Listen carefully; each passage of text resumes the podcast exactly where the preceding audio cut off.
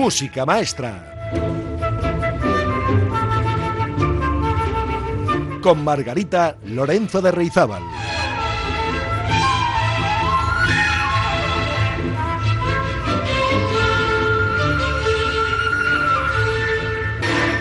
Muy buenas amigas y amigos. Ya estamos aquí de nuevo una semana más. Hoy el programa Música Maestra número 147. Y esto quiere decir que nos acercamos a nuestro aniversario, 150 aniversario, en el que voy a repartir regalos a izquierda, derecha, arriba y abajo, siempre y cuando ustedes participen. Tenemos pendrives en juego, tenemos entradas para la Orquesta Sinfónica de Bilbao, y tenemos también una cena para dos personas en el restaurante La Terraza de Luisa. Pero ya les iré contando porque no van a ser todos los regalitos a la vez. Esta semana habrá alguno, la semana que viene más y la siguiente más. Así que estén muy atentos porque les puede tocar alguno de estos premios de celebración. Bueno, pues hoy de qué vamos a hablar? Hoy vamos a hablar de la guitarra, la guitarra en el romanticismo, la guitarra en el periodo romántico de la historia de la música, es decir, en la segunda mitad del siglo XIX. Los guitarristas y los compositores del estilo romántico, del nuevo estilo romántico, la verdad es que asimilaron la herencia del clasicismo y crearon un nuevo estilo acorde con el espíritu de este romanticismo. Esto sirvió para abrir una corriente que se extendió por toda Europa. En la guitarra no fue una época de muchas facilidades debido a la competencia que le hacían otros instrumentos, como el piano. También hay que tener en cuenta los gustos de las clases más acomodadas en este periodo. Pero los guitarristas y los compositores lograron, si bien no produjeron mucho, sí lograron, decía, alcanzar un alto grado de calidad artística. Debido a la competencia por parte del piano, los luthiers, los constructores de guitarra, Buscaban algo nuevo, por eso experimentaban añadiendo cuerdas, diversos tipos de clavijeros, distintos mecanismos, trastes ajustables, tubos de resonancia, formas especiales, doble puente, en fin. Y sepan que apareció un luthier, nacido en Almería, que se llamaba Antonio de Torres, y este hombre surgió así, de pronto, y con una metodología personal logró hacer guitarras que, por su calidad sonora, fueron un modelo para todos los guitarreros europeos. Por todo esto, a Antonio de Torres se le considera el precursor del desarrollo de la guitarra moderna de concierto. Pues eh, les invito a que escuchemos a uno de esos compositores y guitarristas concretamente Marco Aurelio Zanni de Ferranti, nacido en 1800 y fallecido en 1878. La verdad es que este Zanni de Ferranti era polifacético, era literato también, políglota, poeta y también político. Tuvo muchísimo éxito y compuso gran diversidad de obras, entre ellas estudios y nocturnos. Pues les invito a escuchar de Marco Aurelio Fani de Ferranti la fantasía variada sobre la romanza de Otelo, su opus 7. El intérprete de la guitarra es Simon Winberg. Pues si están preparados, vamos allá. Música maestra.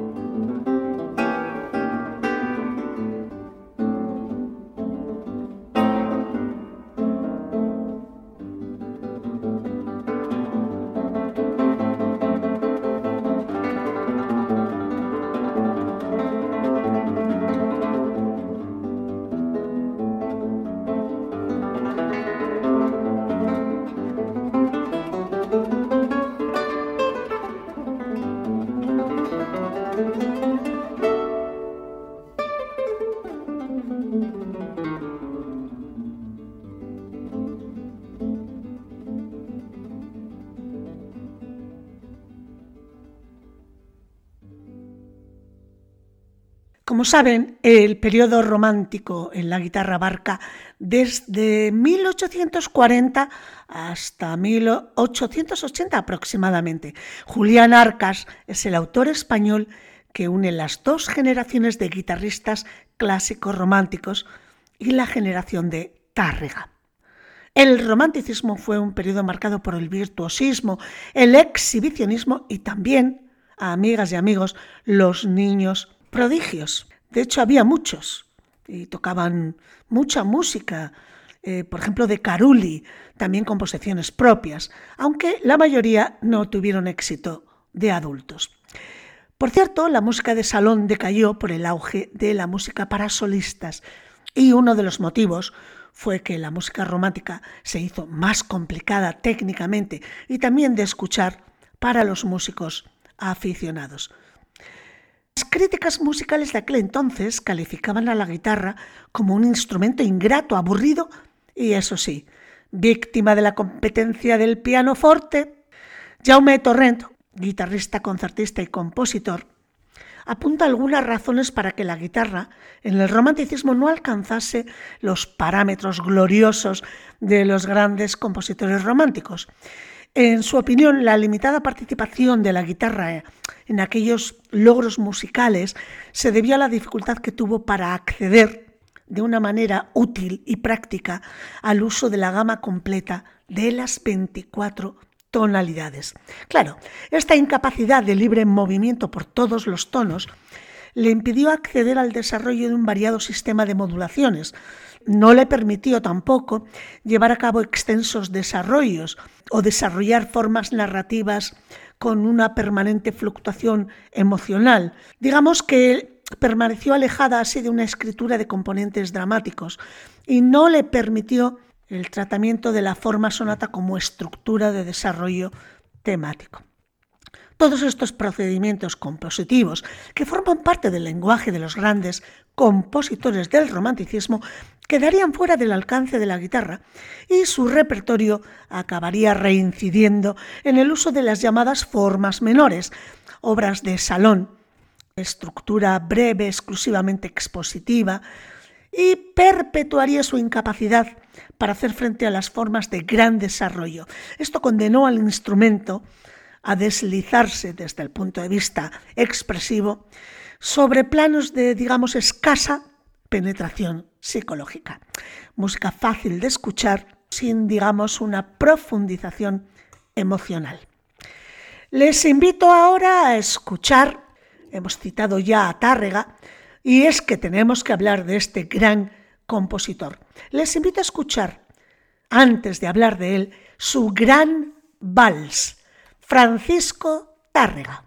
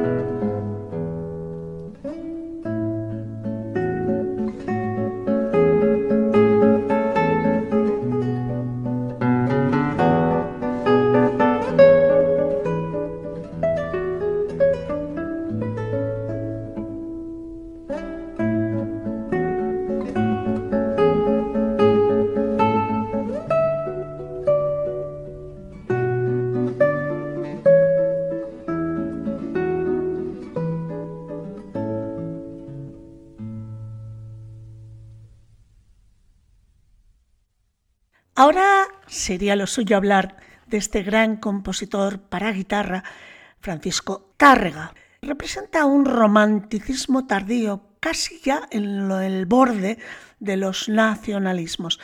Nació en Villarreal, en una familia humilde y murió en Barcelona. Sepan que tuvo una enfermedad congénita a la vista, la cual se le agravó. Y desde pequeño, al tener facilidades para la música, estudió violín, piano y solfeo, obligado, eso sí, por su padre. Tuvo dos maestros importantes de niño, Eugenio Ruiz y Manuel González, que fue quien le inició en la guitarra. Después de hacer el servicio militar con 22 años, estudió en el Conservatorio de Madrid. Allí hizo piano, solfeo y armonía. La guitarra no podía estudiarla, ya que ésta no se impartía en el conservatorio. Compaginaba sus estudios con audiciones y conciertos en los que coincide con músicos muy importantes, tanto como Albéniz, Chueca y Federico Chopin. Hizo giras por Francia, Gran Bretaña e Italia, y en uno de sus viajes en Argelia conoció a un músico también muy importante. Fue Carmelo Saiz. Desde el punto de vista didáctico desarrolló una grandísima labor, aunque no publicó ningún método. Dentro de su didáctica hay mucha polémica, existen dos posturas, los que tratan la tárraga como el gran maestro de la guitarra y otro grupo, liderado por un tal Angelo Giraldino, que piensa que es un maestro, pero que no iguala a Sor, a Agudo y ni siquiera a Coste. Pues vamos a escuchar a continuación una obra de Antonio Jiménez Manjón nacido en Villa Parrillo, Jaén, ciego de nacimiento. Se formó casi como autodidacta, pero con influencias de Dionisio Aguado. También viajó a París con 14 años y desarrolló una importante labor concertística por toda Europa. Incluso fue a Buenos Aires y desarrolló su vida artística en el continente latinoamericano. Tuvo una gran labor pedagógica compositiva y concertística hasta su muerte en 1919. Un rasgo común a todos los guitarristas de esta época es que además de guitarrista fue compositor y un hombre muy culto que hablaba ya varios idiomas. Escribió importantes obras para la guitarra y una de ellas es la que vamos a escuchar a continuación. Se titula Aire Vasco. Está interpretado por Andrea González, caballero a la guitarra. Escuchemos la obra de Antonio Jiménez Manjón, Aire Vasco.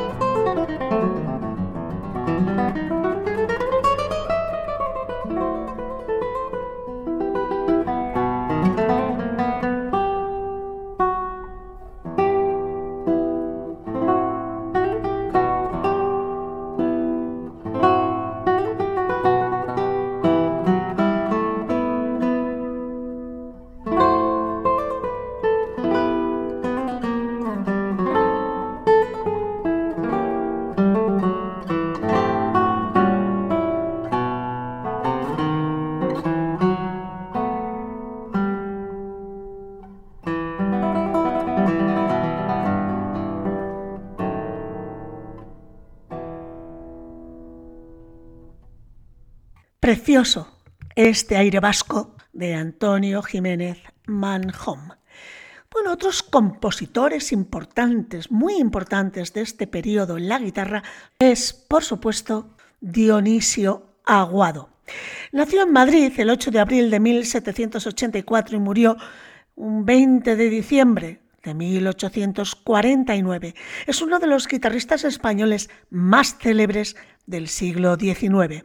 Estuvo influenciado por el italiano Federico Moretti y junto con Fernando Sor adoptó la notación convencional para guitarra, prescindiendo de la notación por tablatura que era imperante en España en esa época. Dionisio Aguado fue un profundo estudioso, dedicando muchos años al estudio de la guitarra, tanto en el aspecto musical como en el estructural. En el primero de los aspectos destaca por ser un estudioso de la digitación, es decir, de los dedos con los que se toca cada nota. Además, gracias a este estudio, desarrolló su método de enseñanza titulado Escuela de Guitarra, publicado en Madrid en 1825. Este método es considerado como el antecesor de los métodos publicados posteriormente en el siglo XX. También se le conoce por la invención del tripedisono para sustentar la guitarra sobre una base.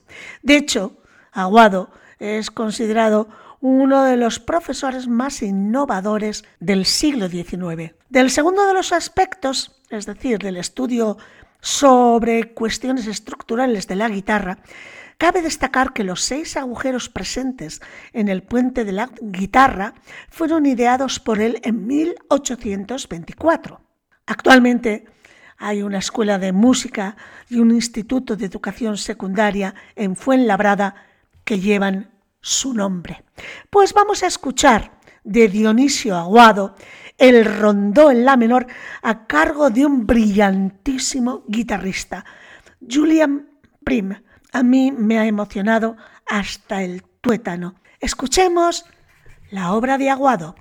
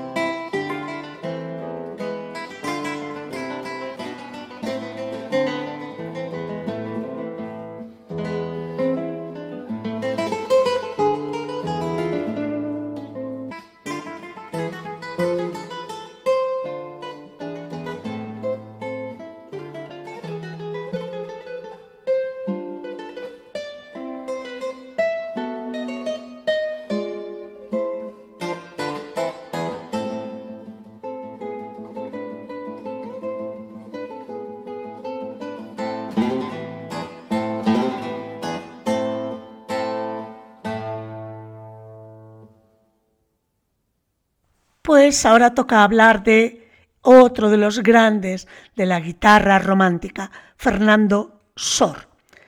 Fue guitarrista y compositor, nacido en Barcelona y fallecido en París en 1839. Hay gente, hay musicólogos que lo llaman el Beethoven de la guitarra.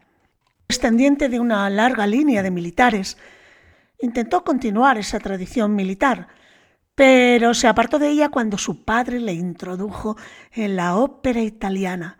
Se enamoró de la música y abandonó la carrera militar. Junto a la ópera, su padre también le orientó hacia la guitarra cuando, por entonces, era poco más que un instrumento tocado en tabernas, tenido por inferior a los instrumentos de la orquesta. En 1801, Sor se traslada a Madrid, donde pretende acercarse a los círculos musicales de la corte de Carlos IV y entrar en la Real Capilla o en la Real Cámara, pero no es bien acogido allí.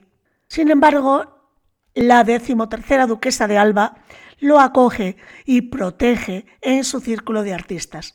Esta muere poco después y es el duque de Medina Celi quien le da un encargo de administrador de fincas en Barcelona, donde vuelve en 1802.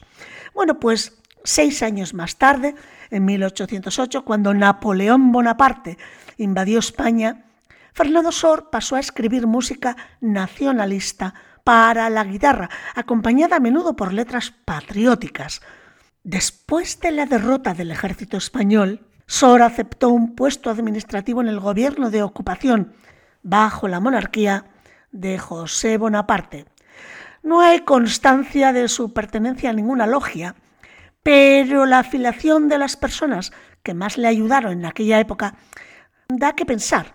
Incluso hay quien dice que pudo llegar a ser masón, incitado por sus amistades durante la ocupación francesa de España. Finalmente se fue a París y nunca volvió a su país de origen, a España.